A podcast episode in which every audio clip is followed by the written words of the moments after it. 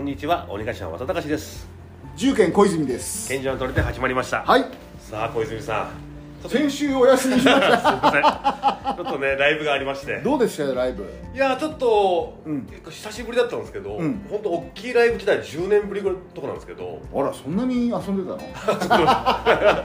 遊んでたわけじゃないですけど。あまあコロナもあったしそうですね、んうんうんいやちょっとその割には成功して評判が良くて、あ本当、はいちょっと第2回もちょっと今後よかったね、はい。あのーお休みした甲斐がねすいませんちょっとね。稽古があるんであの収録お休みするなんて言うから。いやそういうのありなのと思ってね、まあ、先週だから俺一人でやったんですよ。ありがとうございます。な何が話したっけ？な忘れちゃったけど、はいはい。まあということよりも、はい。今そうですね。日すごいニュースが飛び込んできましたね。ちょっとビーコル関係で。あの記者会見、はい。見ました？あんま見れてはないんですけあど。記者会見は見てない、はい。あの川村君結構な時間あの話してましたよ。一応コメントは全部あのあ読んだ。ネットニュースの方で読ませてもらって。言ってくださいよ、はい。これねあの見てない人もいるかもしれない。そうですね。えービーコルに川村君。うん。この後、うん。3年契約と。なんと。ねいえやーちょっと度肝抜かれましたね。だから今22歳でしょ、はい。だから23歳の年と24歳の年25歳までのはい年齢がまあ B コロにいるばいますよと。そうですね。ただちょっとなんか含みがあってさ、はいはい。あのー海外いつでも行ける準備みたいなそうですね。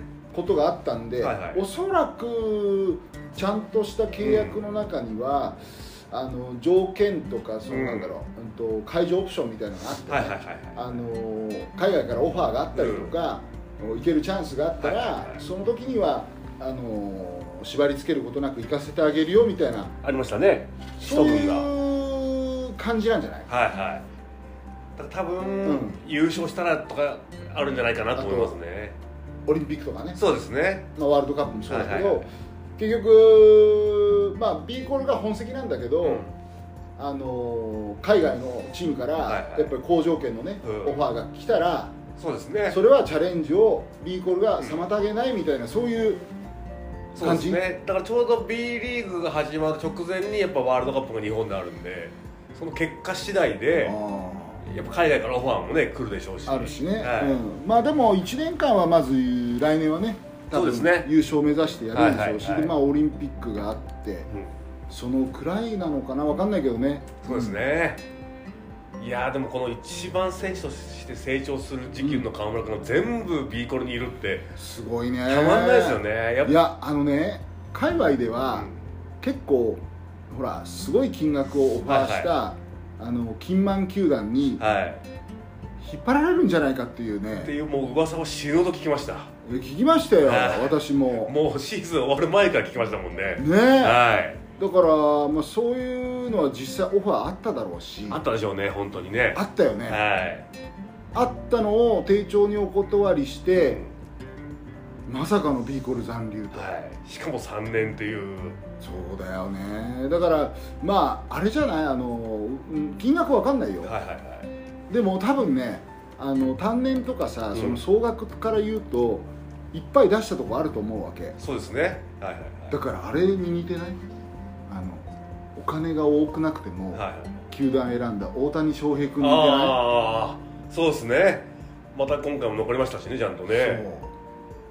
そう。そうなの。だからだからお金よりも自分のプレーとはいかは実現したいこととか最近の若い子ってそうなってんのかもしれないね。いそうですね。まあお金のね額はいがはい。すごいから、はいはいはい。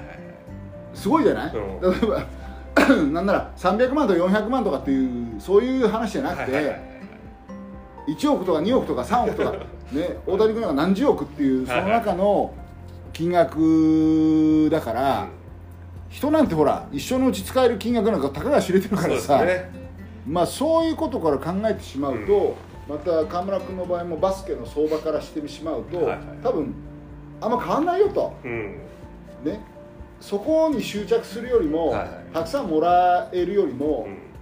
自分のやれる選手としてはいはい。どこまで伸びるかっていう、そうですね。そこを優先するというね、うん。でこれでがっつり B コールで川村君中心のチーム作ってもらって、ね。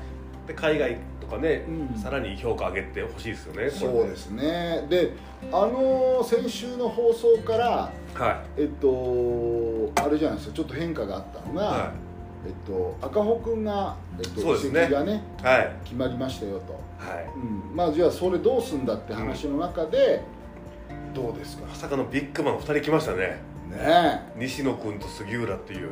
え。ねいやちょっとびっくりしました。え両方とも 3x3 やってた人ですよ、しかもビーフマンでね。西野君はビーフマンで、あのーねやってましたし、は杉浦君は、えー立川ダイスを皮切りにうん。東京ダイムでやってたのかな、うん。でなんならねビーフマンにも来るかもっていうそういうねああの機運もあったの、ちょっとうちの方が選手がまあ揃っちゃってたっていうのもあったんだけどよく立川の方も練習してたのかうな、ん。でこの2人はさはあんまり知られてないかもしれないけど、うん。前回の東京オリンピックのい。は選手、い。るじゃない日本はい代表選手4名のリザーブメンバーとして東京オリンピックにいそうですね3人制の方の。そう。はいは帯同してましたい、から、うん。あれは、えっと、アイラ、あ安岡、あ落合、えー、と佐渡原だっけ？あそうですね。あ佐渡原いらっじゃないな、え誰だ？あと一人出てこえない。佐渡原でしょ。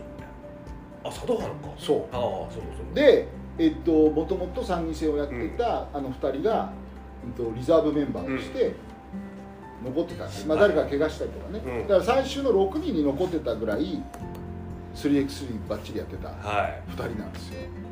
いやだからちゃんと点数も取れますしね西野とかもね。そう。だってはい西野君は多分フィールドゴールのねあのパーセンテージすごいよ。そうですね、うん。あれ大学時代の得点王からもそうです。そうですよね。得点王をね3年の時かなんか取ったのかな。うん。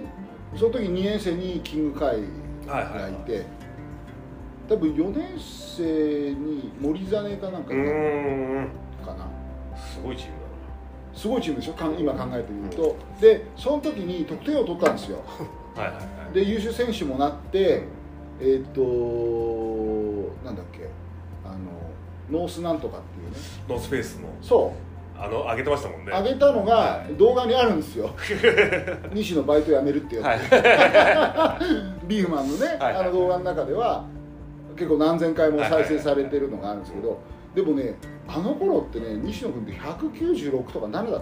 うん。で今登録199でしょ。伸びてるんですね。いや実はね2メーターあるみたいなの。っえていう話が実はあってえはいはいはい結構外国籍についてましたもんね。そう。でなんで199と2メーターでちょっと違うかっていうとあれ西野君がなんかこれ西野君から直接聞いたんだけど、い。なんか2メーターっていうとただのなんか大男じゃないですか。いや変わんないですけどね。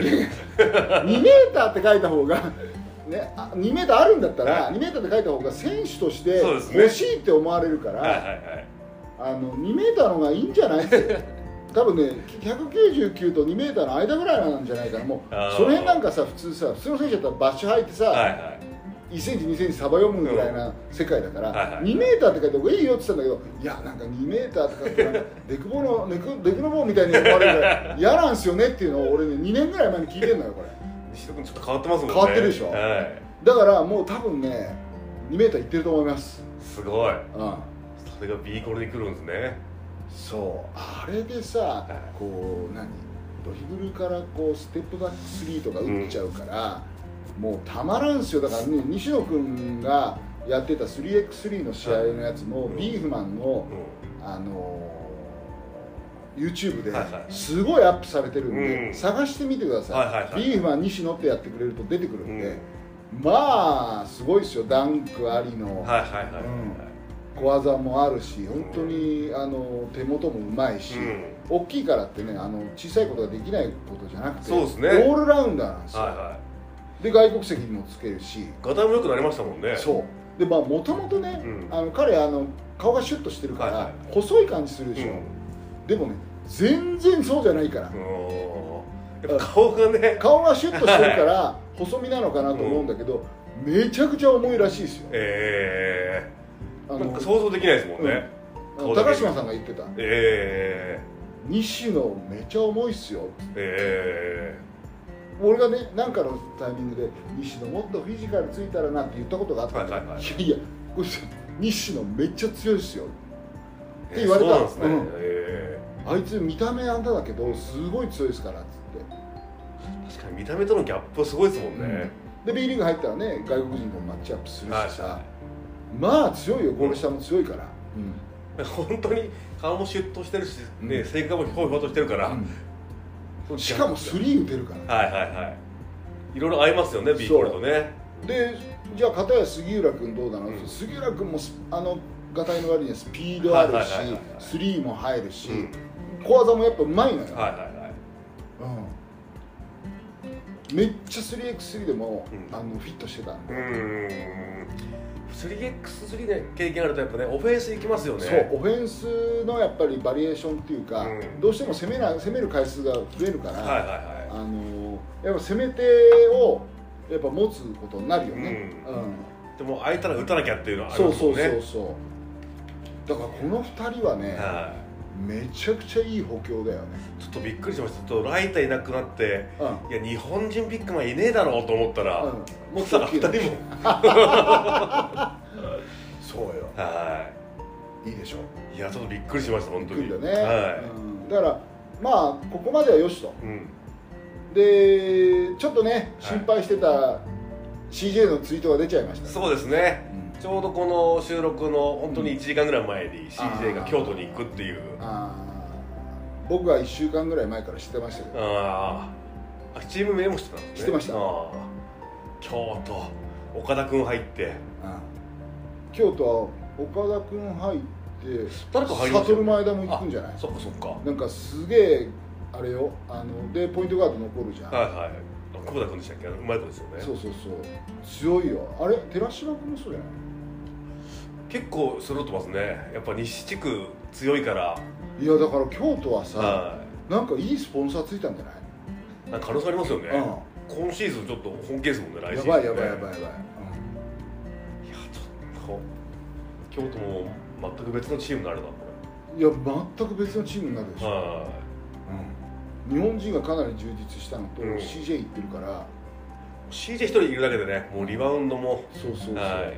だからあとはまあね京都のことは別として、ビーコルセアーズがこの後外国籍誰を引っ張ってそうですね。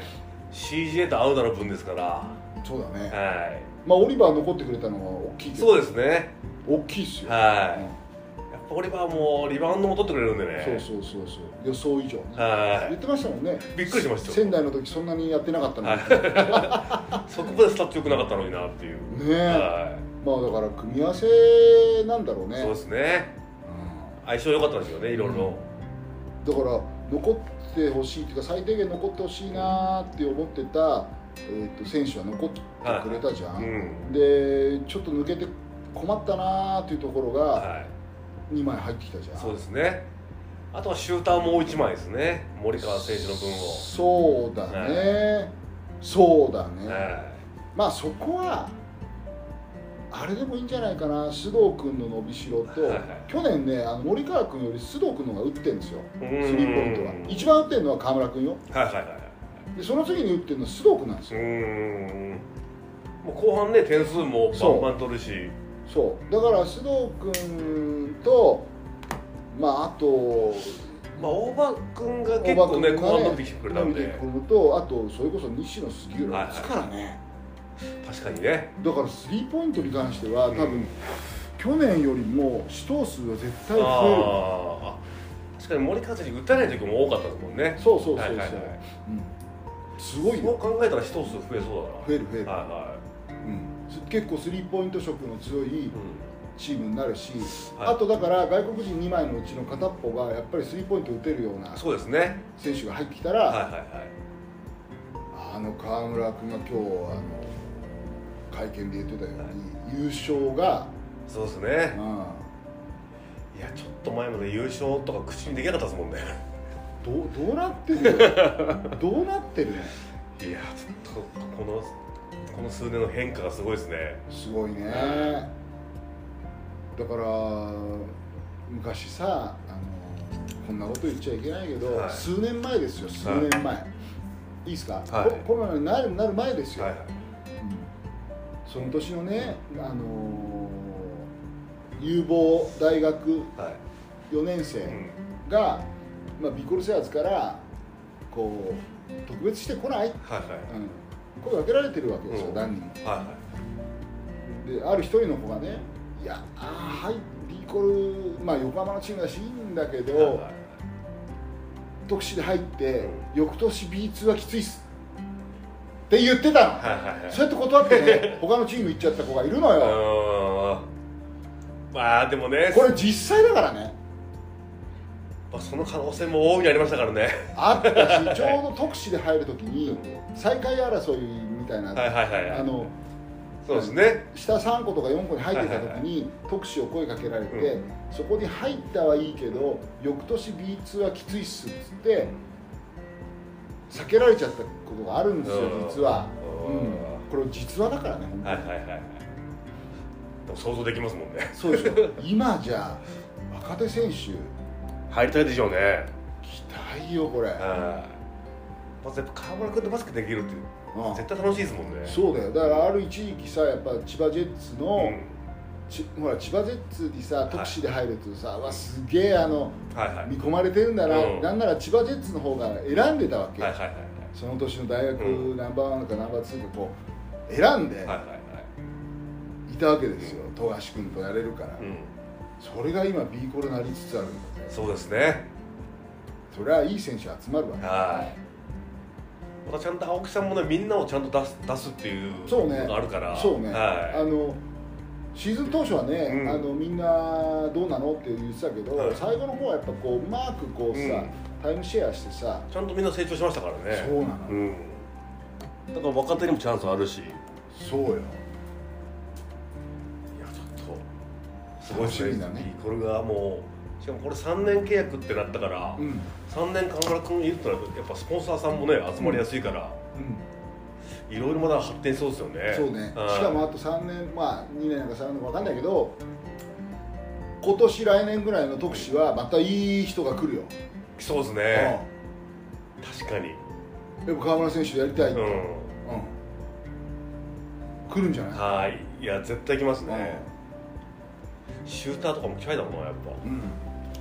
そうだよ。パス受けたいですもんねね。そうそうそうそうね楽しい感じになってたでしはょということでまあ今日ははい。冒頭にすごいニュースが飛び込んできたぞと はい。いうとこから始まりました、はい。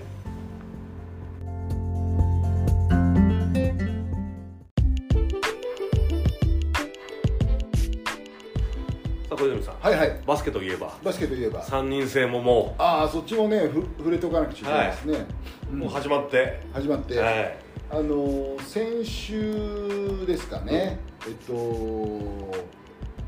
なんだ。あーフランスで、はいはい。えっと、行われた、うん。えっと、チャレンジャー大会、はえっと、ビーフマン。うん。行ってきましたよ、はいはいはい。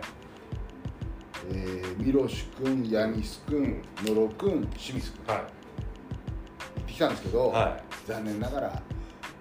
この4人っていうのはうん。もう直前に決まった感じですか、そうですねまずね、えっと、ヤニス君はほらもともとフランス出身なんで、あのヤニス君は出してあげたいなっていうのと、あと今年のオープニングでね、はい。あの宇都宮オープナーってはいはいはいはい。いう1個上のマスターズの大会に去年の出場枠から、とあの行った時に、アレック、ミロシュ、えー、ノロ清水でうん。結構いい戦いしたんですよ。はいはいはい宇都宮ブレックスと1点差、うん。それとオランダとは21対15か16で、途中15対15ぐらいまで競った、もう本当にあのあれですよ。あの世界のトップチーうんムとおやれたっていうのがあったんで、まずベースはこのチームでいこうかなって言ってた,、言ってたところと少しアレクがやっぱりうん。ちょっと疲労が溜まってパフォーマンスがうまく出ないっていうことで、国内調整したいっていう、はいはいはい。そういうこともあってそこのアレクのところを、うん。えっと、フランス出身のヤニス君で入れ替えてうん。という感じで臨んだんですけど、はいはいはい。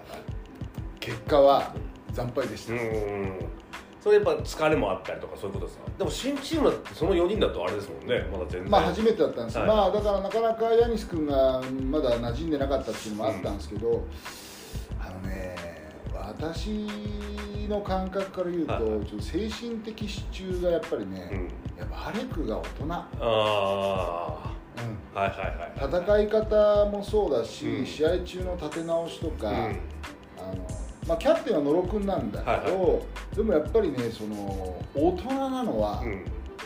アレクなのかあな、あ確かにね。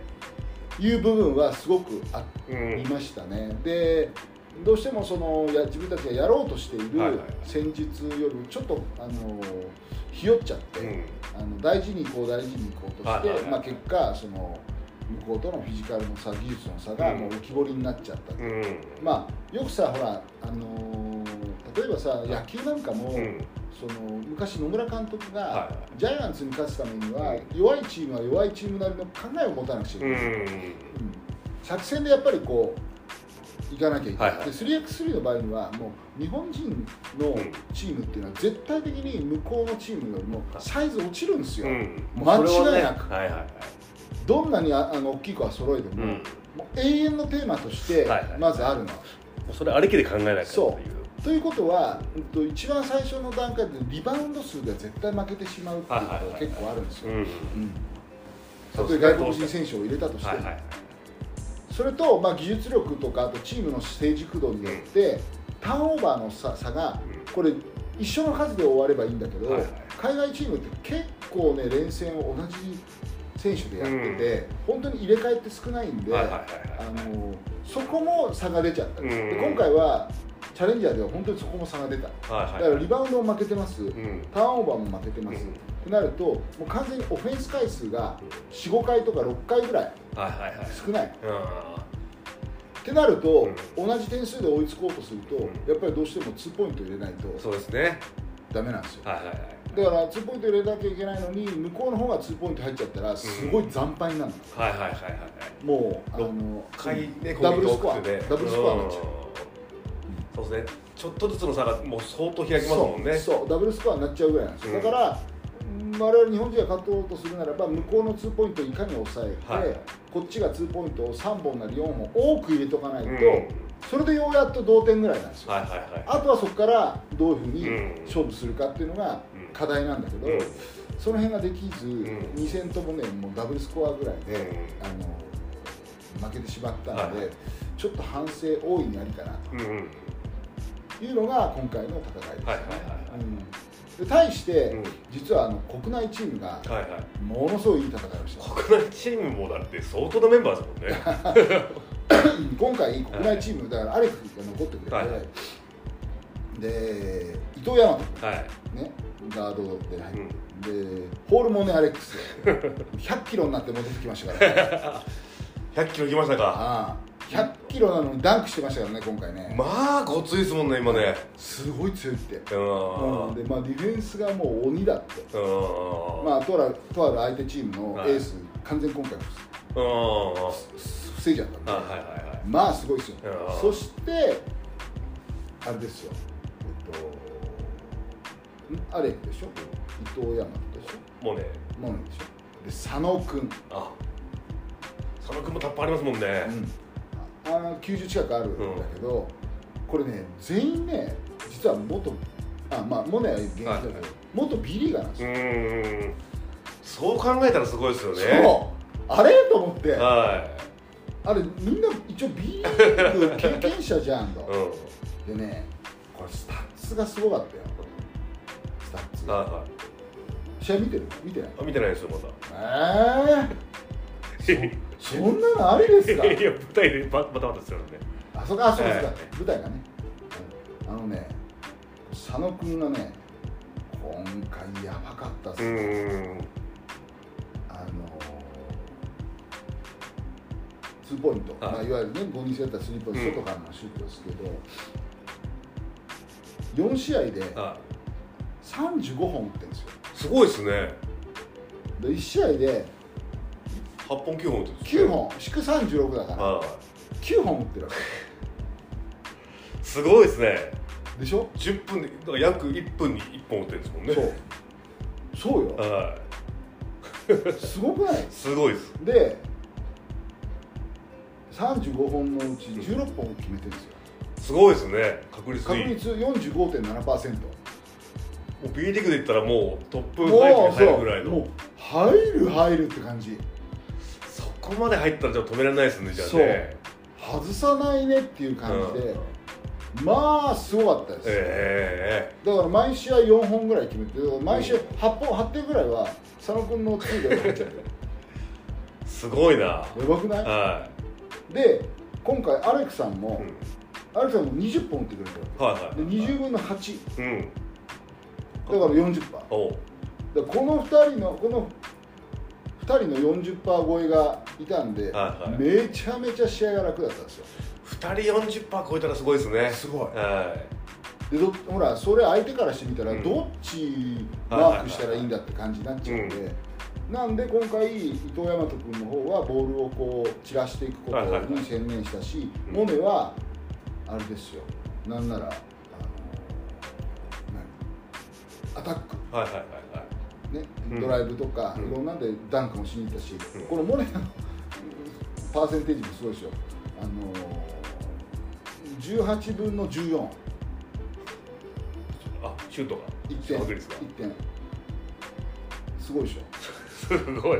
ほぼ外してない。しかもフリースロー2回これもらってるんだから、20分の多分16ぐらいが、まあ、8割ぐらい点数になってるすごいわ。すごいでしょ。すごいスコアラーでしょ、はだからこんな1点いかせたら、うん。もうガンガンいくやつ8割ぐらい点数決めちゃうやつと、はい。はいツーポイント打たしたら40%ぐらい打たせるやつが揃ってたんで、い3人制でいう本当の理想のチームですよね。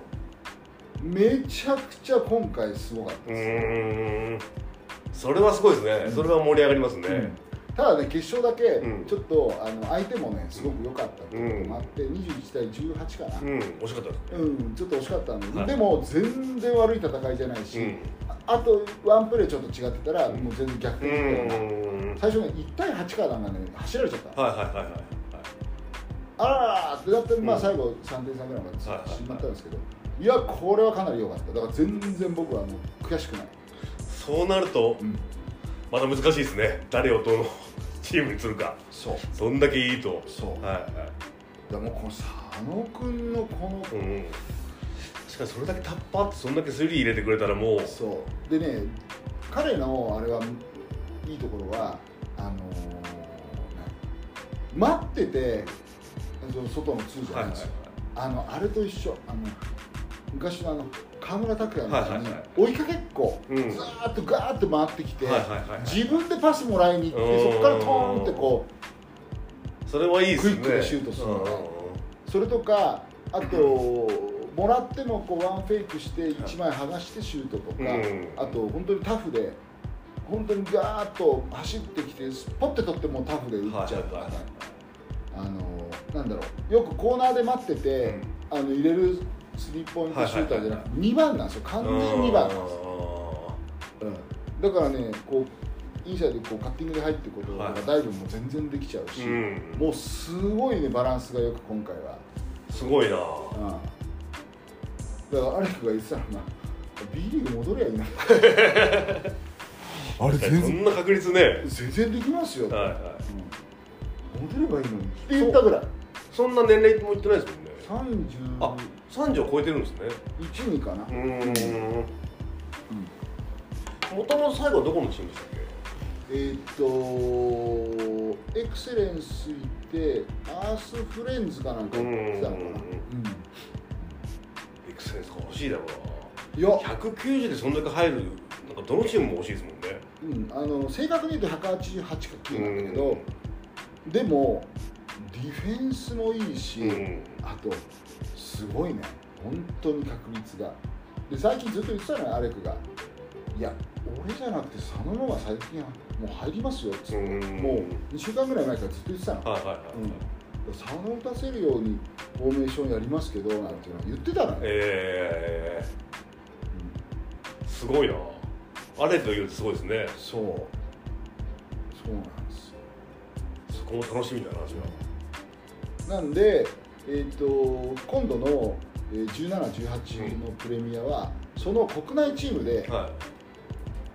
国内チームをベースにちょっと生かそうかなああ、それって毎回あれですか？話し合うんですか？誰を生かそうっていう。小泉さんがが僕がほぼほぼイメージを組んで、うん。選手にどうだっていうのをはいはい。投げてみて、もう2回くらいこうやり取りして、うんじゃあこれでいくぞみたいこん嬉しい悩みですね。誰生かせるかってこう。なね。だからあとレッドブルとかもあるから、うん。レッドブルせっかく去年で日本代表ではいはいはい。準優勝まで行って、うん。今レッドホレッドブルのホームページ見ると、はいはい。準優勝ビーガンって残ってるから、あのーまあ連続出場したいわけですよ、はいはいはいで今年こそは優勝みたいなね、うん。行きたいんで、まあ、レッドブルも予選どっかで取らなきゃいけないんで、はいはいはいはい。誰で生かすかとかね、うん。うん。まあ去年は2チームで決勝行きましたから、はいはあのよかったんです。今年はじゃあどういうふうにねいうん。どういう構成でいくかっていうのもちょっと考えてうん。そんだけ人数もいても練習もすごいですね。活気ありそうですもんね。いやー今ねブラックメンバーのために、えー毎週火曜日かな、はい。公開練習してるんです、うん。だからブラックメンバーに入ってくれてる方は毎週見れるんですね。そう。毎週見て、まあ、選手とねあのこの間ほらねあの危機大会、はいはい。まあ、あの状態が毎週練習場でやってるんですよ、うだからブラックの人はいいよね。あいつも写真撮り放題だし。あ そうですね。成長も分かるし。そうそうそう。まあ、いわゆるうちのスタッフみたいな感じになっちゃうわけ、はいはいはいはいで選手とももう必ず顔見知りになってやってるんで、どうぞあのブラックメンバー今でも募集してますんであの入っていただけいいですねそれ。入った方がいいですねでもね。そうよそれとあとそのプレミアの会場に来てくれたら、はい。チームオーナー席っていうのがあるんですよ、うん。オーナー、はいはい。普段僕とかが座るところを、ブラックメンバーの方来たらそこ座ってもらうんで、ええあれゴール下なんですよ、はいはいはいはい。あのみんな今有料席になってる、うん。そのオーナー席の一番いいところ あのブラックメンバーの人には座ってもらってるんで、はいはいはい。めっちゃ写真撮りやすいし、うん。うん。立ち見じゃないからそんだけ毎週見てたらもうね愛着すごいですもんね。いや そりゃそうでしょう。で1年間頑張ってさ、うん。あの最後のシーズンの終わりの時に、はい。またご苦労様って言って、うん。みんなで会うから、はいはい。ブラックメンバーでまた食事会とかもあるんで、うん。個別で。はいはこれはねいいと思いいます、うん。うん。そう。あこの間 B コロもだってバーベキューかなんかやってましたね。あああいうふうにさやっぱ選手とさ、うん。もうコロナが終わったんでね、はいはいはい。ちょっと直接会えるってすごい貴重なそうですねあれがやっぱ一回あるだけでもう急に距離もねちゃんと。ね、はい顔も覚えてもらえるし、うん。まあ、ビーフマンの場合にはもうあれですよ。もう完全に顔顔と名前が一致してあの 何回も会ってるんで、はいはい。はいうん、我がチームみたいな、そうですね。うん。まあ、ブラックメンバーの人はねやっぱ金額も大きいんでもうスポンサーさんみたいなもんですよ、うん。個人スポンサーさんみたいな、ううん感じでいてくれればとは思うんですけど、まあいい関係が構築できてるかなと思いますけどね、はいはい。うん夏楽しみですね。いやー楽しみ。で熱くなってきたね。で一応今暫定ですけど、えっと、今年はイースタンカンファレンスとうん。ウエスタンカンファレンスっていうのがあって、多分最後ね上位何チームかがそのファイナルに行くんですけど、えっと、ウエスタンカンファレンスで今2位かなんかつけてるのうん暫定でね、うんうんなんでまあこのまま順調にいけば、はいはい。あのファイナルにはいけるとは思うんですけど、いやーでもね本当熱くなってきましたよ。そうですね。で今年はねいろんなチームがやっぱり外国籍選手を入れてきてるんで、はいはい増えましたもんねす本ごい熾烈なのよ、当うん。大会が、はいはいうん、あのチームも あのチームもってありますもんね。そうそうそうそう、はいはい。みんな強いよ、うん。うん。確かに全然名前知らなかったチームが勝ったりしますもんね、うん。うんあこここんな補強したんだっていう。そうそうそうそう。だからあの見てて面白いしあとそれがねあの B リーグの選手とかも来てんのよ。はいはいはい B2 の外国人外国籍選手が、あの入ってきてくれたりとか、あとうちみたいに、まあ、全然違うとこからねセルビアからとかんフランスからとかと、あの取ってきたりとかあと全然知らないアメリカ人を取ってきたりとか、いろいろチームによって特色があって、どんな 3x3 やりたいのかなっていうのが、まあ、差があるんですけど、これは面白い、うん。うん、だから今回うちと例えば湘南シーサイドの試合も面白かったはずだし、あとうちと岡山とのうん。争いもすごいいいいいゲームだったそう。うちは今回岡山に負けましたけど、今シーズンのベストゲームです、うこれがん。うん。これぞ 3x3 っていう、はいはいはいはいはい。見てないんでしょ？見てないです。見てくださいよもう本当に。あの無料で登録できるスポ TV で。あのアーカイブに残ってますから、はい。やめっちゃ面白いよ。うんうん岡山。岡山ビーフマン戦。あと,、えっとビーフマンシーサイド戦、うん。この2つはね見よめっちゃ気持ちいいからこれ 3x3 なんだっていう感じ。うスピード感あるし。そう2がボコボコ入って、はいはい。岡山戦なんか2入れたらまた2入れ返して、うん。もう一回2入れ返すとかね。そういうの面白いですもんねだから海外の試合見てるみたいなうん感じだったの今回の岡山戦とかは、うこれなんかチャレンジャーとかさその海外のやつ見てる感じだなっていうぐらいの試合展開で。だってさ残り5あ1回あのー5分で、うん。5分経過のところでえっとあ5分じゃないえっと3分と残り3分。か、はであのオフィシャルタイムみたいなのがあるんだけど、えっとねえっと試合時間まだ5分経過してないのにもう13対10いくつとかになっててもう、え15対13とか16対13とかね、はいはいはいもうえまだ5分だよと、えすごいですね。21点で終わりですもんね。そう。多分ね試合も7分ぐらいで終わってる。ええ。まあこれぞって感じですねじゃあね。だからお互いがやっぱりすごいいいオフェンスをやって、もう外すシュートがすごい少ないからすごかったのよ。岡山も昔から強いですもんねちゃんとね。うん、であそこにはねもう 3x3 のやっぱレジェンドの長谷川翔さんっていう5人制もやってる人がいるんだけど、あの人がうまくて、うんうんうん。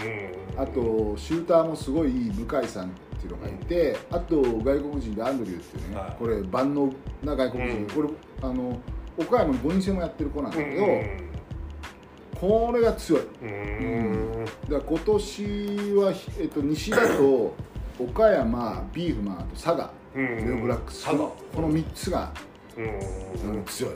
佐賀もね2人外国人入ってて、え1人アメリカ人のギリガンっていうのがいるんだけどはい今、うん、プレミアの得点王が。ええものすごい上手な100キロオーバーの速くて、はいはい。うん、100キロオーバーの速いのか。そう。すごいんだよそれが。であともう一人背の高い外国人がいて、もうこれがね佐賀がものすごい強い。うん。佐賀岡山ビーフマンかな。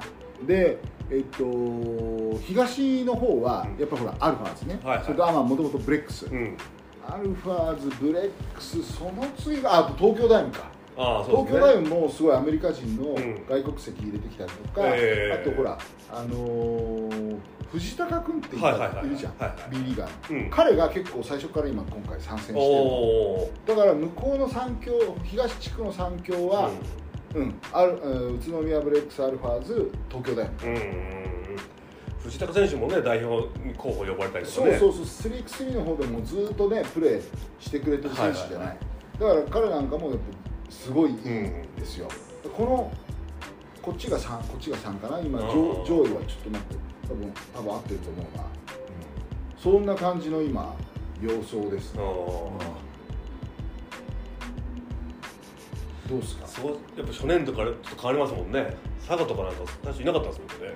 うんでも佐賀はね意外とあの向こうのあれだからよく分かんなかっただけで、あの外国人をいつもね2枚入れて、あのすごい大きい、えーアメリカ人とか入れたりとか、もうずっとチャレンジしてたの、うん。ずーっと、うん、で結構いいとこ行ってたし、ビーフマンも、うんなんだっけなんとかカンファレンスってこう、ね、東西全部やったことも、うん。やっぱ負けちゃったりとかもしたこともあって、あの強いなっていうのはあったんだけど、そこまで突出してなかったけど、はいはい今年はむちゃくちゃ強い。えそう。え5人制も今佐賀がすごいですしね。そうねだから今ねえっ、とそうだえっ、とね向こうはねあそうね宇都宮ちょっとあの海外遠征とぶつかったりとかして、ファーストチームが海外行っちゃってる関係もあって、ちょっと順位を落としてますけど、やっぱトップからいくとダイムアルファーズ宇都宮ブレックス、うん。やっぱこれ東地区が。うん。でそれに下にしえっ、と新潟の三条ビーターズとか、それとかですねと今いい感じで来てますよ。三条ビーターズでしょ？新潟。新潟。これ結構ねあの力をつけてきてる、うん。とあとああとやっぱもともと強い八戸大のね、ああはいはい。うん、であとインザイライノス品川みなかみ。このぐらいまでが8番目ぐらい、はいはいはい。で、えー、と次に、えー、とウエスタンね、うん。ウエスタン。ウエスタンの方は、えっ、とねそう佐賀レオ佐賀ね、レオブラックスとでビーフマン来てトライフープなんだけど実はトライフープはね1ラウンド少ないんですよ、スタートがまだ出てそんなのにも2位つけてるんで、まあ、うん実質ビーフマンよりも上だと思います、うん。うん。でその下に立川ダイス湘南シーサイドサイモン。あそっか。そこら辺も西なんですね。そうそうそう。神奈川の半分ぐらいがこっち西になってるんで、その辺が今年は入ってくるかな、うん。サイモンシーサイド立川、うんこの辺が。ここら辺はもう常にいいチームですもんね。そうそうそうそう、強いよ。うん。そんな感じかな、3人戦も結構盛り上がってますね。うん、いや盛り上がってる、ね、いろんなチームが。補強してみんな強いから、うん簡単に勝てないしあと前まではほら6カンファレンスかなんかばらけてたんで、うん。前ちょいちょい優勝できてたの、はいはい。これがもう2カンファレンスだから、うん。週その1回あ2カンファレンスプラス真ん中のそのごちゃ混ぜカンファレンス3つなんで、うん。なかなか優勝できないんですよ、そうですうねん、そう。強くないとって強くないと、うん、うちなんかも準優勝が2回あるのかな、うん。うん。まあ、そんなような感じでちょっと今なってますけどなかなかと東京神奈川でやんないですもんね。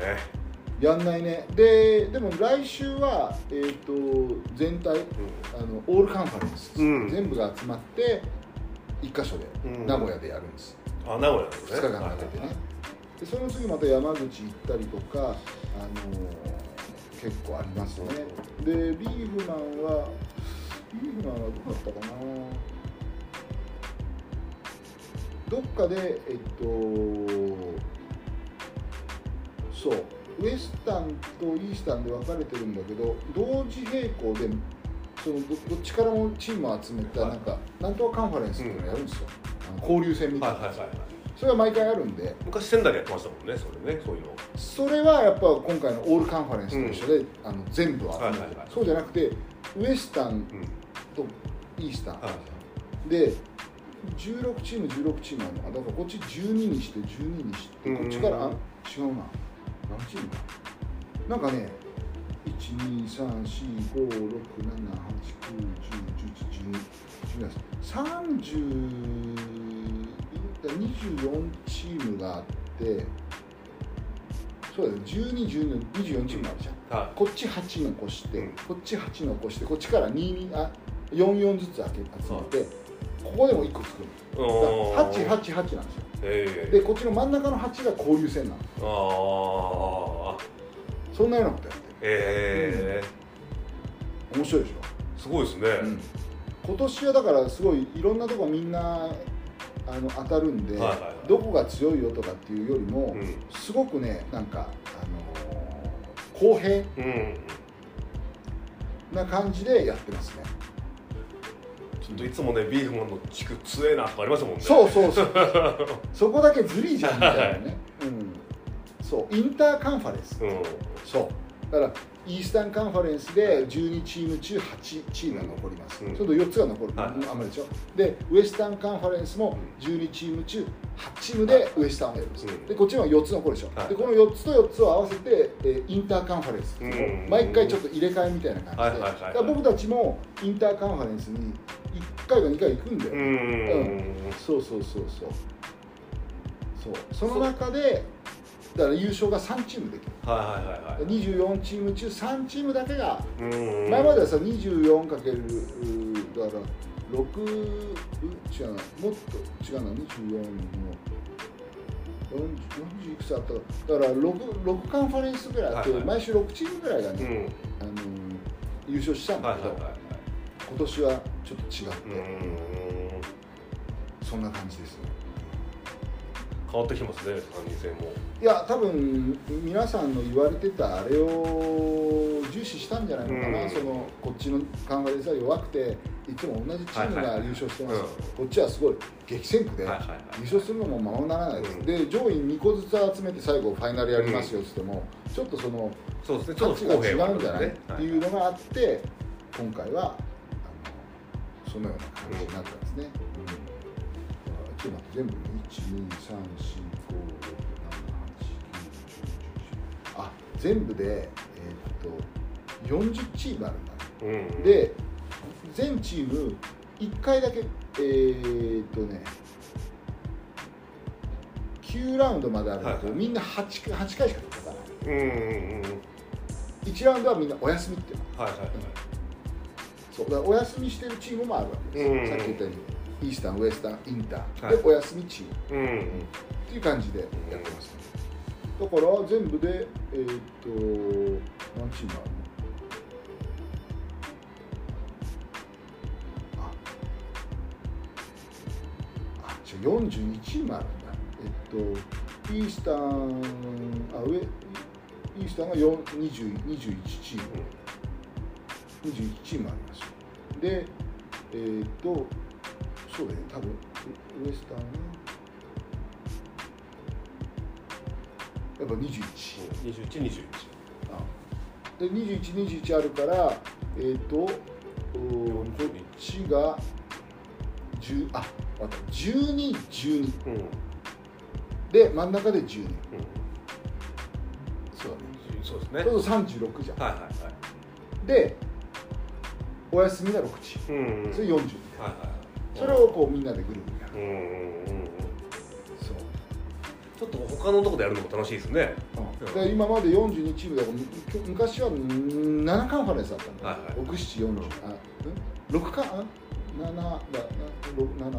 7カンファレンス。で毎週7個のチームがうんうん。優勝とかしてたんだけど、はい。今回はもう3つしかなくなっちゃって。確かに毎回優勝チームうん。と一緒だなとかありましたもんね、あったあったあった、うん、そうなんですよまあちょっとね 3x3 の話ばっかになっちゃいましたけど、はい。まあねあのぜひそうですね。ちょっと見に来ていただけると、はい。ちょうど B リーグお休みです。しね、はい。またあのー多分ね 3x3 からその5にしていく若手とかも、うん。今ねアンダー23枠っつって、はい。い、ろんなチームがねアンダー23の子を抱えてるんですよ、うちもそうなんですけど、うん多分ね B リーグに引っ張られる子がうん。結構います、うん。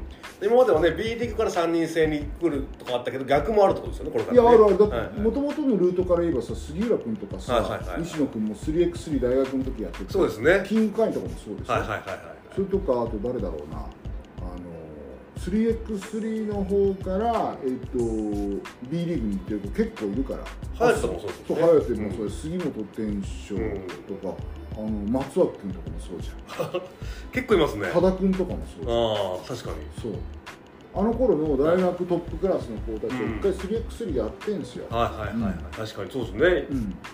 で今もいろんな各チームに23歳以下で入ってる子がいるんで、はいはぜひ明日のね、B リーガーを見つけるんだったら面白い場面だと思うのでですね。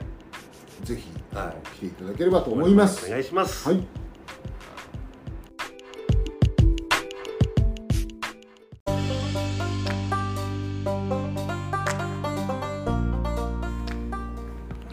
さあ小泉さん、はい。先ほど話したビーフマン。うん。アレク忙しい。そうですね。あのーインスタチェックしてると。まあ忙しかったみたいね。まあ日本中行ってましたね、うん。あの遠征もあったしあと、はい。お仕事ですよお仕事、はいはいはい。今それは忙しいんです忙しいあれリホープ関係ってことですか？本当にそうですそうですおおそれだけ売れてるってことですか、まあ、売れていますしあとね今この間先週ちょっとね、はいはい。言ったんでこれね、僕フェイスブックとかにも書いてるんであれなんですけど、これねこれ聞いた人ね、うん。飲んで？っていう感じ、はいはいなどんな話かっていうと、うん。あのー先月からうちのね、はそのリハテラスっていうあの、いはい。リハテラスっていうのは通所リハビリはい。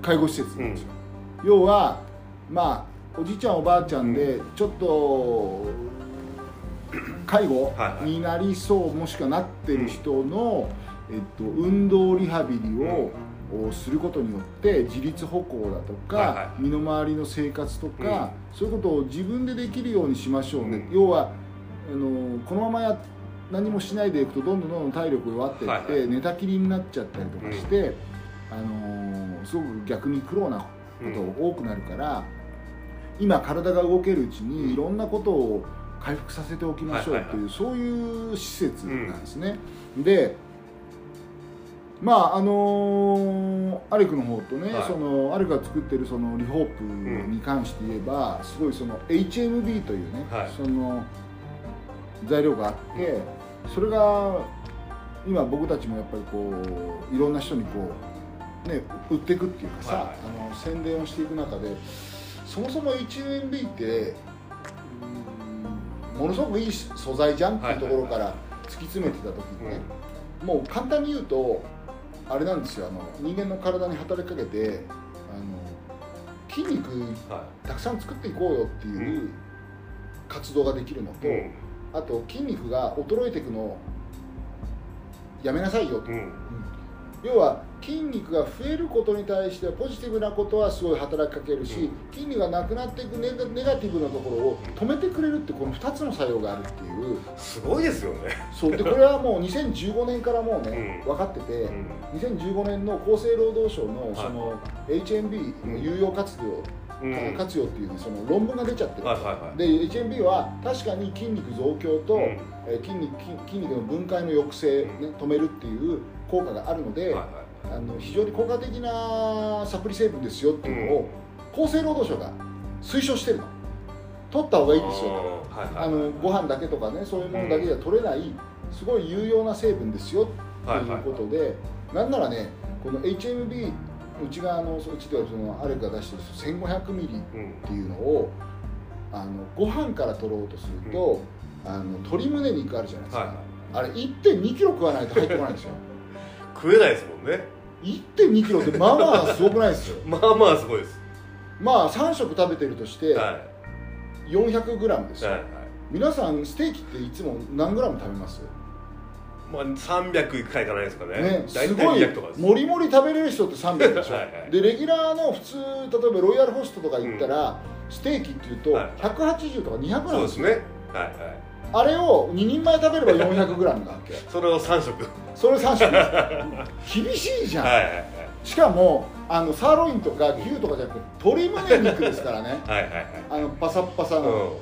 それを3食。3食 400g ず食べてください。さすがに無理ですもんね。ちょっと無理でしょ、はいはい。だからサプリメントで取ることがうん。すごいあの推奨されますよっていうことで、あの何？厚生労働省も言ってるわけですよ、じゃあねあと他のものに例えてみたら何だろうね。ゆで卵ってこうねはい。あのよくほら大そうですね。あれあるじゃないですか。ボディービルダーも食べるし。そうそうそうそうそう。あれだったら そのそのあれが作ってるサプリ、何個分かでこれ出してもらったの。ねはいはいはいはい。びっくりっすよ HMB1500 ミリのあれはね。一応入ってるんですねゆで卵にも。入ってます。でそれを、えーやりますと、はい。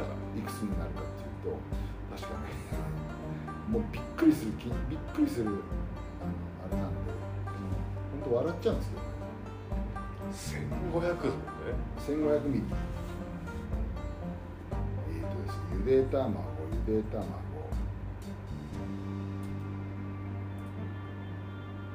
ゆで卵いくつか出てこないな。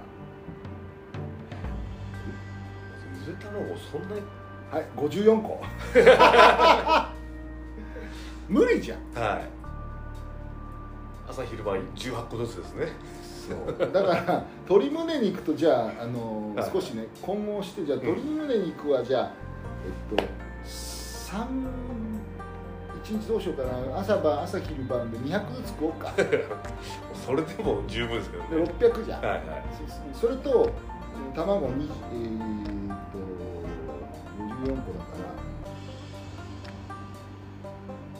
ら。27個無理かな。絶対無理です。朝昼晩9個ずつ。絶対無理です。じゃあちょっと牛乳も混ぜます。はいはい牛乳17杯3.3リットル。17杯。だから鶏胸肉そうね毎食200を3枚食べて卵は毎食うー5個ぐらい555を食べて牛乳を毎食、え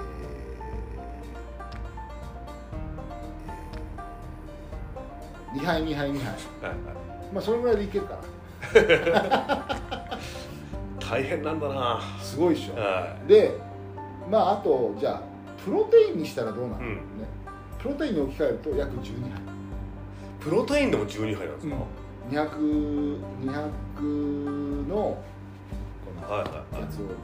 それもちょっとなかなかビルダーとしてははい。いや無理です。絶対無理です。だから HMB ってうん取った方がいいの、ん。だから本当にビルダーでねあのこうプロテイン取ってる人は、はい。プロテインの効果を高めるために、うん。HMB 取ってるんですよ、うんうん HMB だけのやつをね。はいはいすごい苦いんですけど。苦いものなんで苦いの、俺もあの原料舐めたことあるんだけどめっちゃ苦い。だから、口の中にパッて入れるか錠剤にパッて入れて、はいはいはいはい。それでプロテインを取ってああのプロテインはほら材料なんであはいはいはい。筋肉になる材料なんで、それを取って材料があの筋肉作れよっていう時にその材料になはいるし、うん。筋分解やめてよっていうのは HMB がね、やってくれるみたいなそういうところなんですよね、すごいでしょこれ。あの食他の食物にするまあ無理ですね。単純に。とまあ無理ですよね。はでそういう HMB っていう、まあ、食物でちょっと取りづらいものを、あのそのリハテラスっていう、はい。そのところに来てもらってあ来てもらってる人たちに協力をしてもらって、はいこう飲んでもらったわけ、うん。でどのぐらいこうなんだろう差が出るかなって、はい。これね言っときますよ。すごいから。えっ、とね全部の全部の被験者は47名、い。うん。47名にはい。それぞれ、えっと、週2回来る人もいる、うん。2回とか3回来る人もいる、はい。その人はじゃあ週2回3回そのある君リホープを飲んでもらって、運動してもらったはいら、はい。で週1回しか来ない人もいるんだけど、そしたら週1回渡してはいはこうリホープ飲んで、いうん。でも中にはこのリホープ買いたいって言った人がいる。手を挙げた人がいた。は要は運動に来た時だけじゃなくて、家でも飲みたいから、いはいはいはい。その人はね9人ぐらいいたうんうんでそれぞれいろいろデータを測ってみて。あ一応全体ね。うん。週1回飲んでる人、はいはい。週2回飲んでる人、うん。3回の人もいるけど毎日飲んでる人、はいはい。全部のうん。合計が47名、うん。そのうち筋力アップした人は30人、すごいですね。だって年齢的にはリハテラスとかでも結構いってますよね皆さん。いや83.4歳です。思ったより言ってたな。言ってるでしょ、はい。平均年齢よ。平均83で筋力って上がるもんなんですね。そうなのすごくない？まずその発想がないもんな。80何歳で筋力アップってだからいう筋力落ちないように、あのーそうね。筋力落ちないようにあのしましょうねっていうのが、あれなんだけど、逆に筋力アップしちゃったの。すごくない、本人たちもびっくりしてるよね、パーセンテージして64%あ。結構な人が。あはいはい、でじゃあうこれリホープをださっき言った2とか3 2回とか3回来てる人、んうん。で2回か3回の人に2回か3回来たって飲むじゃん、で23回はまあ運動するんだけど、この人たちは27名中19名が筋筋肉アッおおプ70%です すごい。よね、70%聞いたらもう、うん。ほぼ変わらない人とか、はいあとその数字の誤差でちょっと落ちたよって人うん。がず除外して、はいはい。確実に筋肉アップしてる人が3週間で70%ですで週1回の人もいるわけ、はいはい。だから1回の人は1回リホープ飲んでそれで1回運動してったら、まあ、7日間に1回とかね、はいそれをやってる人はどのぐらいかというと20名中 11, 11人55%ちょちょっと落ちるんだけどね。それでも上がるんですね。でも半分の人。はいはい。上がるんですよ、はいはい。でこの人のたちの中で今度ね、まあ、週1回の人もいるし週2回の人もまあ重複してるんだけど、実はリホープ買った人がいるわけ。はいはい9人さっき言った、うん。えー、と9人のうち週1回来てる人は4人なの。うん。で週2回来てる2回以上来てる人は5人いる。の、はうん。でも買って毎日飲んだ人はうん。9名中9名筋力アップ100%あそこも100%なんですね。あだから、はい。さっき言ったように実は回数1回の人うん。に2回、2回の人に3回の方がアップしてる確率はあるんだけど、うん。それよりかもさっき1の人2の人関係なく、はいはい。毎日飲んでる人100%なの。わかる？これってすごい数字ですそう。よねだから運動の回数もなんか大事そうだなーってデータが取れたんだけど、うんはいはいはい。実はうん。毎日飲んでる人の方が100%上がっちゃってるから、うん。これ運動123も大事だけどそれよりも毎日飲んでるものが大事じゃねってう思っん。確かに。た、そうですね。そうで毎日ほら飲んでてもあの運動しなくても歩いてたり、はいはいはい。なんなり生活でやっぱ掃除したり買い物したりとかそうねそうそうそう、はいはいはいはい。それでも毎日飲んでれば筋肉作れ筋肉落ちるのやめろってやってるから、あれねっていうのが分かっちゃう、はいはいはいはい。9人中9人が筋肉アップっすよ。相当ですねこれはねこれはすげえなーっていうことでこれからこういうことを、まあ、いろんなうん。老人介護施設の方に教えてってあげようかな、うん。結局リハビリ施設の目的はいつまでも体力を温存してはいは長く生きるんだったら、長い間健康寿命を伸ばしましょうよ、うん。一人で歩ける一人で動ける、はいはいはい。なんなら運動ができる、ん。そういう元気年齢を伸ばしましょうよっていうのがリハビリなんで、うん。これやったらブーストしない？本当に筋力アップというか普通はうん。この筋力落ちていくのをゆっくりっそう。て感じですもんね。落ちる前提で。ねはいはいはいはいはい。落ちる前提でゆっくりなるべく持たせるように、そうですねってことで運動させてたんだけど多分入る方も筋力アップするっては思わないですもん。83.3歳の人はジム行ってるみたいな感じではい。数字になっちゃうじゃん、これうん。だよね。すごいな。ということは、はこの83.4歳の人たちがこういうデータが出たとしたら、いうん。40代50代の人が確かにね。リホープ毎日乗ったらどうなると思う？相当なもうちゃんとつきますね筋肉ね。でなんならちょっと運動するだけではいはい。きますよ、うんいう結果が出ちゃった。すごいな。毎日飲んだ方がいいですよ。いや俺もちょうどうん。この今ダイエットそう。であったじゃん。で、はい。すごい脂肪が落ちてきてるじゃん、はい。でも食事制限ダイエットって、うん。多分ね脂肪も落ちてるけどいや本当にそうなんですよ。筋肉も落ちてるんだよ。で僕も今年でもう45なんで、うん。ちょっと脂肪は落ちたんですけど、うん本当おじいちゃんみたいな体になってきて 正直筋肉が減ってきて。それね今日ねちょっと資料が出てきたの。はあのリホープのさ、はだから本当はね俺和田さんに勧めてあげればよかったなと思うんだけどあの例えばね、は例えばですけど、えっとね、これ資料あるんだけどあのよくさあの身長と体重は一緒なんだけど、はいはい。こうシュッとしてる人と、はいはいはいはいぽちょぽよっとしてる人あるいますね。はいはいで女の子の例でこれやってんのね、実は女の子の例でうーんとそう身長158センチ、48キロ。うん。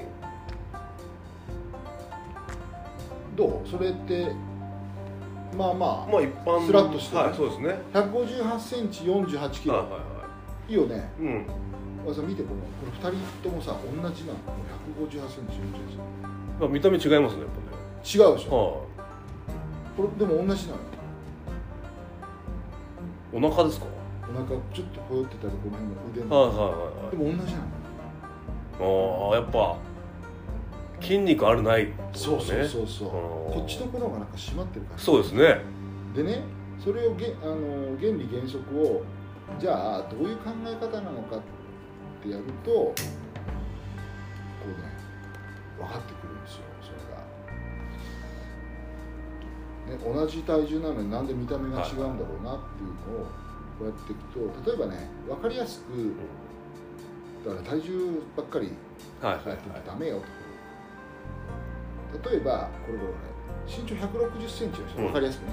で55キロってちょっとぽちゃってるじゃん、それが50キロに減らしますと、5キロ体重落としましたよっつった時に、こんなことになってやしませんかって言われて40キロ骨とかにでこっちが脂肪が16キロぐらい。ある、はいはいだけど5キロ落ちたらこっちも脂肪落ちたんだけど、はいこっちも落ちちゃいしますそうですね。そうすると13.5だから50キロだと、はいはこれ体脂肪27%ぐらいなんですよ、いうん。だからダメよねみたいな、はいはいはいはい。そんな話なんですよ。でもままさに僕これですもん。ああでだったらこっちがいいよねと例えばさ身長同じ1 6 0ンチなんだけど、はい5 5キロから5 0キロ落とすじゃん、うん。でも極端な話こっちは40が一緒で、はいは5キロ落ちるのはこっちが落ちたとするじゃん。い筋肉が落ちないで。そう。そしたらほら 10, 10キロってこれね体脂肪20%、うん。女の子の 20%, 20は適正だから、あー18からはい。はいはい20ぐらいが理想なんうんで、さっき27%はいはいこっち20%だはいうん。からさっきの同じ体型に見えたんだけどこっちの方がはいはいはい。全然違いますもんね。はいはそういうことなんですよ。いいや本当にそうです。でしょ？はいとい。うことは、まあ、筋肉を落とさないようにするしかないわけじゃん、はいはいはい。でもこれですよこれ。脂肪だけ狙う時代これも赤ですね。赤赤。はでそうすると1500ミリが入ってるからこれなんですよこれね。すごいよ。ほら筋肉を作れっていうスイッチと筋肉を守れっていうスイッチが入るから、そう。でほらこのぐらい。いはいはいはい。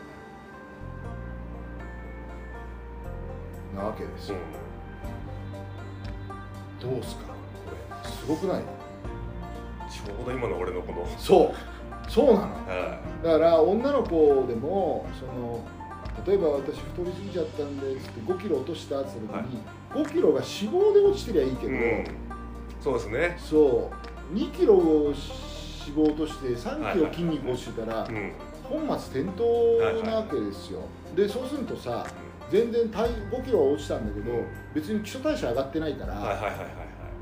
またすぐこうリバウンドそうなんのですよ。俺リバウンドも早いんですよ。リバウンドの危険が出る、でもさっき言ったように脂肪だけもしほぼほぼ脂肪だけで5キロ落とせたら、体脂肪率がバーンと落ちるじゃん、はいはいはいそうすると基礎代謝が上がっちゃう。わけ、ん。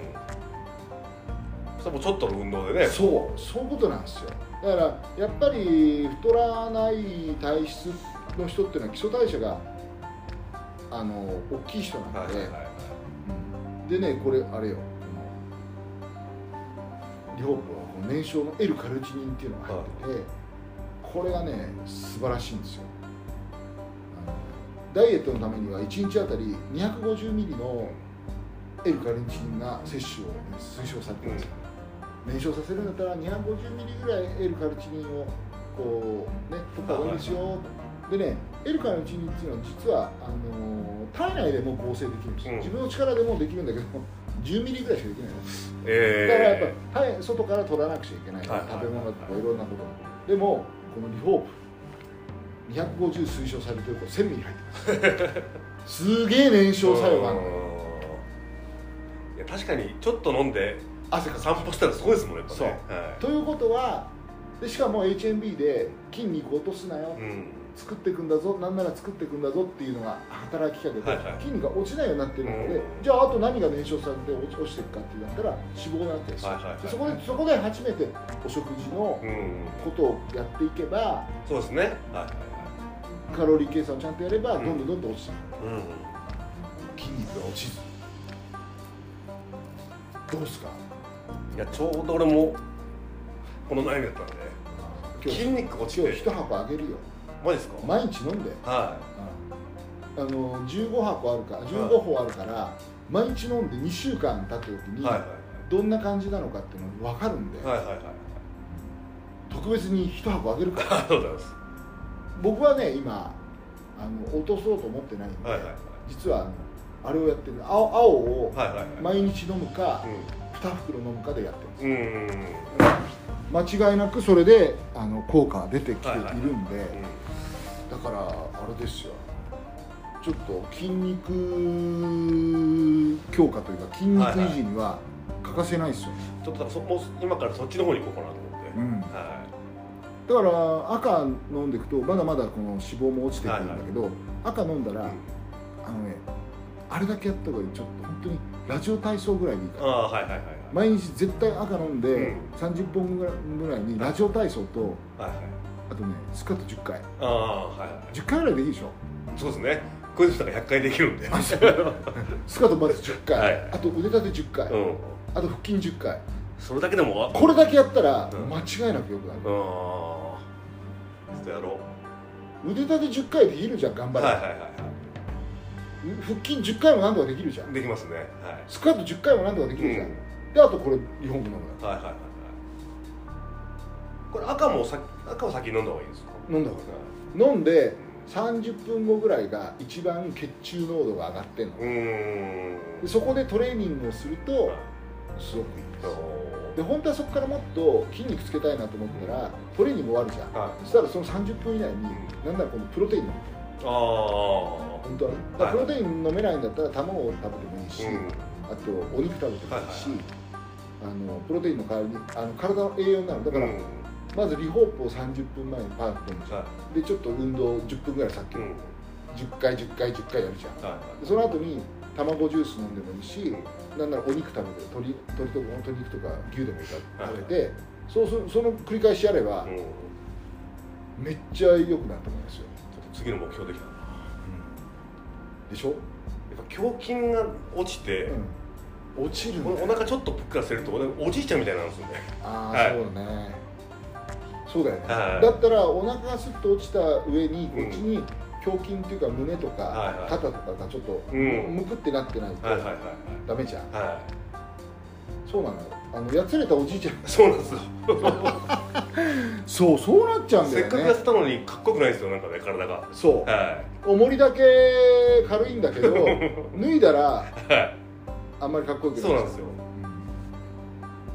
なんだよ。いや俺ね女子もあの体重体重気にしてるけど、うん。体重じゃないと思う、はいはいはい。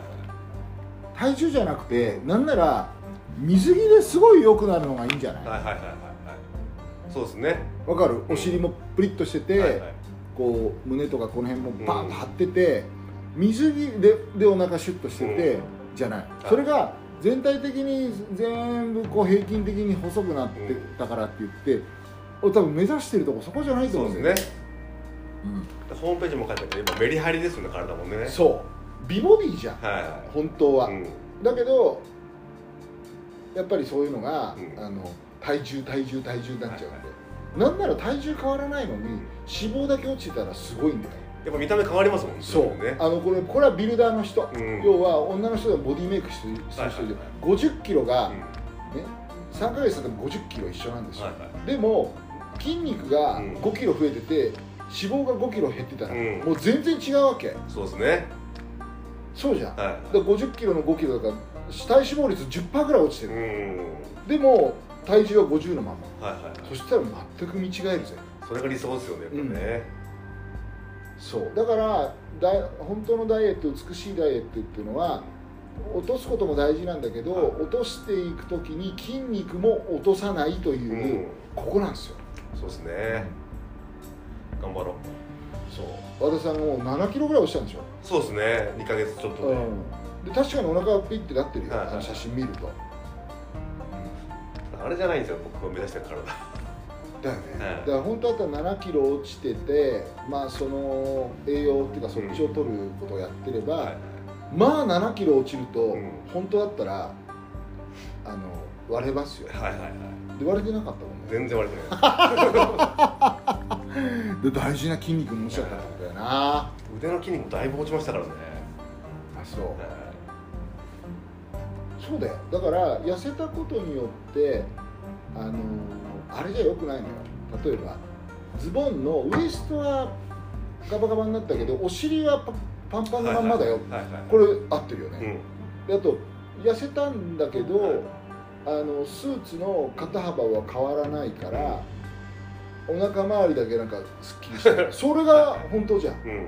それが体重が痩せたらは上着もなんか L から M になっちゃいました、パンツもウエストだけじゃなくてお尻もなんかちょっとちっちゃくなっちゃいました、これダメなんじゃん、いうん。そういう人いっぱいいるんじゃないかな。そうですね。ほぼそうですよねやっぱね。体重が一番ね分かりやすい。分かりやすいんではい。はいあれなんだけど違うんです。だから本当だったらあのあれ本当は皆さん買った方がいいですよ。あのね体重計でも家庭用のタニタのヘルスメーターってあるんで、いろいろ数字出るやつですね。そう。あそあれにはね、えっと、体脂肪とその脂肪量筋肉量も出るし、うん。あのこの間僕が言ってた体内年齢も出ます。から、はいはいはい。うん。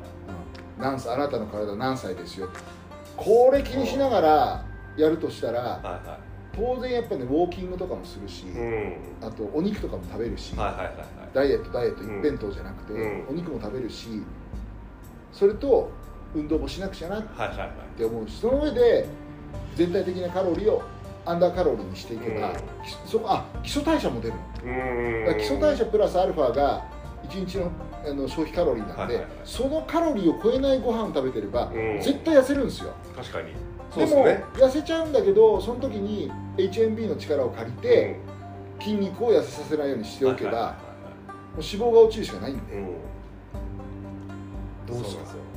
ダイエット評論家みたいにな どんどん詳しくなってきましたね。えでも自分の体をさ、はい実験台にしてやってるから 確かに。楽しいじゃ楽しいですよ、はいはいはいはい。うん。説得力ありますからね。でしょ？はい。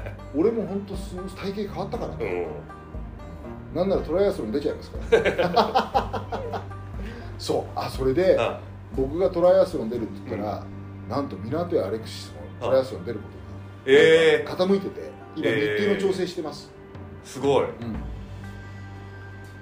アレクもね一時期にも怪我もあったしあったし太ったし。そう。それがさ今サプリ自分でやってうん。プレーもするし、なんならトライアスロン出るっつってるからやばくない？こんだけね働いてすごいですね。そう。今意欲的にねうん。そんな風になってくれてるんで、うん。まああれだよね自分でさ、はい。作ったものの証明をしてるから偉いよね、そうですね。偉いと思わない、はいはいはい。作るだけ作ってさ能書き言ってるんじゃなくて、うん。いや俺こんなんなってますけど やってんだから。確かに。ちょうっとだから本当にこの引退直後のアレクの写真を見せてほしいですね。んね。もともとこんなんでしたよって引退後は。クマさんみたいなね、うん、でもあれ一回だ出したよね。本当にね。俺も保管してあるけど。可愛いよ、はい。でもね本当やっぱあのアレクとも言ってるんだけど俺俺なんかもうほら50今年5になるわけ、でもまああと10年ぐらいやっぱ働きたいから、はいはいはやっぱ10歳ぐらい若い感じでさ、うん。行きたいわけよ。いそうですね。見た目だけじゃなくて、うん。体の中もうね、んだからそう考えると今ほら僕タニタのヘルスメーカーで見ると、は体内年齢46歳って出うんるから、うんうん。でも今54歳だから、はいはいはまあ44歳ぐらいまで持ってきたい？ね、うん。マイナス10歳ぐらい、マイナス10をうん、そうすれば多分自分が64になっても、うん。54の感覚で働けるから、はいはいはいまだ元気かなっていう、うん。それでかいですね。うん。トライアスロン何回か出ればそうなるんじゃない、なりますね絶対ね。なるでしょ、はいすごいな。いやでもさあの俺社長だからそんなこと言ってるわけじゃなくて、まあ、社長だから会社を守んなくちゃいけないっていうのもあるんだけどこれね普通の一家の家庭の大黒柱もそうだと思うよ、そうですね、うん。まあ、会社守るか家族守るかの違いですそうもんねで今みんな平均寿命が伸びてんだから、うん。自分も10歳長く生きちゃうんだから、はいはいはい10歳若い肉体を手に入れた方がいいんじゃないっていうのをこの間言ったことなんだけどね不健康で10年生きるって超辛いですもんね。いや厳しい。厳しいね、うん。何やってもすぐ疲れたって言ってそうそうそう。だからこのまま行ってね僕も今今年55になるじゃん、はい60歳ぐらいでも距離の短いトライアスロン出たいなと思ってるわけ、はいはいはいそしたらうちの社員結構安心じゃないそうですねうちの社長60なのにトライアスロン大会年3回ぐらい出ますと、はいはいはい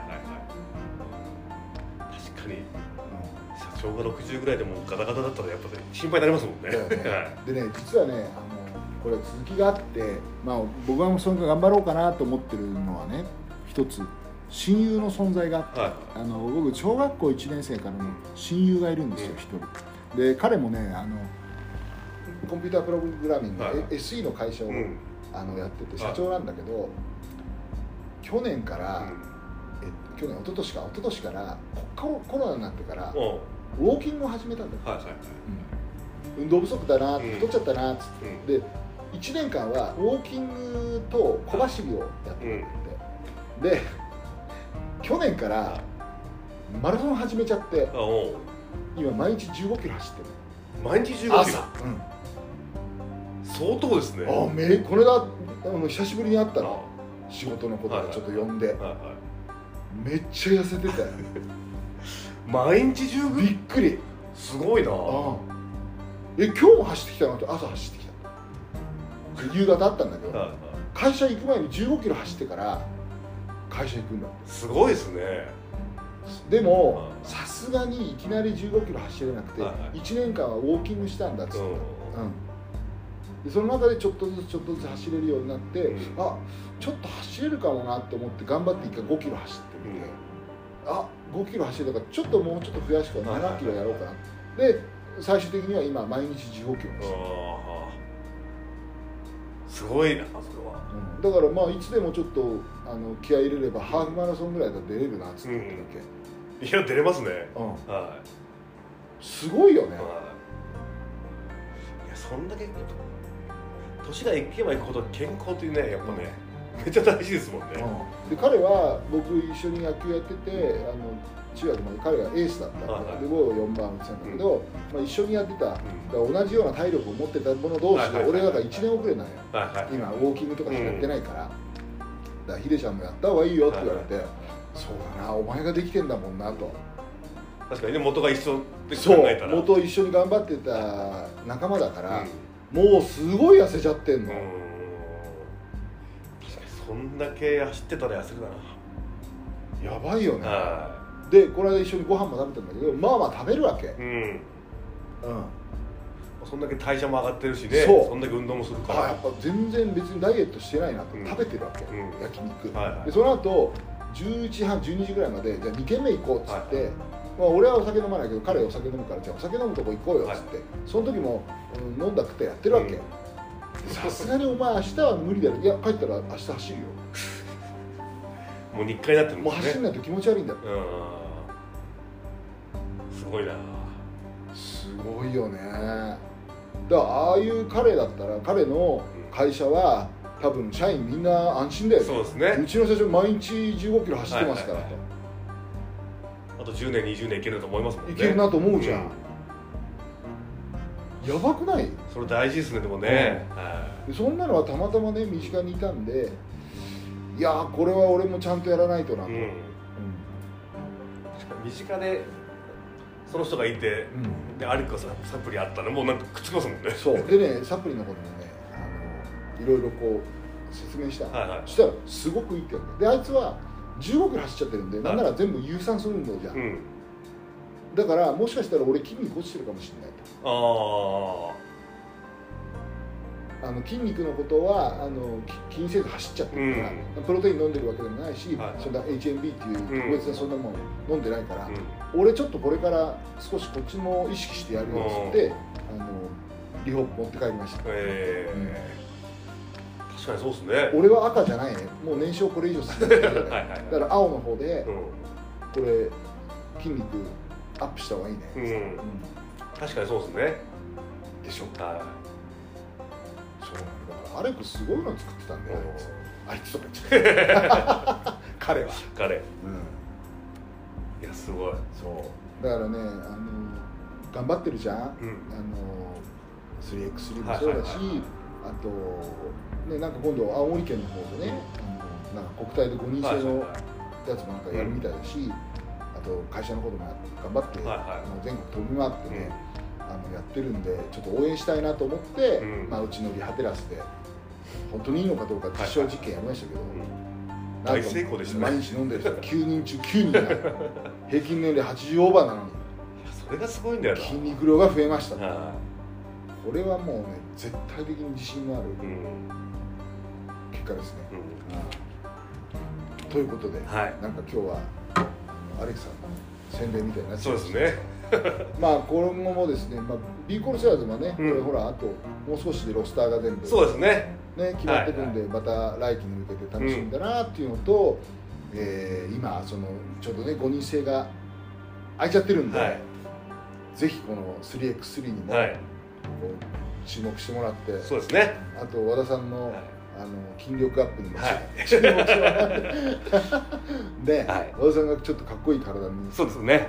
ちょっとモテる体に。あの和田さんもさ、はい。一緒にさトライアスロン出れ出ない？本当に水泳嫌いなんですよね。あ水泳がダ水メ泳が本当にダメで。なんかそういう人多いね。はい僕本当に水泳1年2年習ってやっとクロールができて終わったんですよ僕。それ何歳の時？小学校1年生2年生とかなんですけど平泳ぎとかもう全然僕進まないんですよ。2, 年間やって。本当にセンスがなくて水の。へえそうなんだ。はい。そっかそれはでも残念だな。他他の頑張ります。ということで、はい。リホープの赤をね、今日は持って帰るということで、はい。終わりにしたいと思います。また来週ですね。ありがとうございました、はい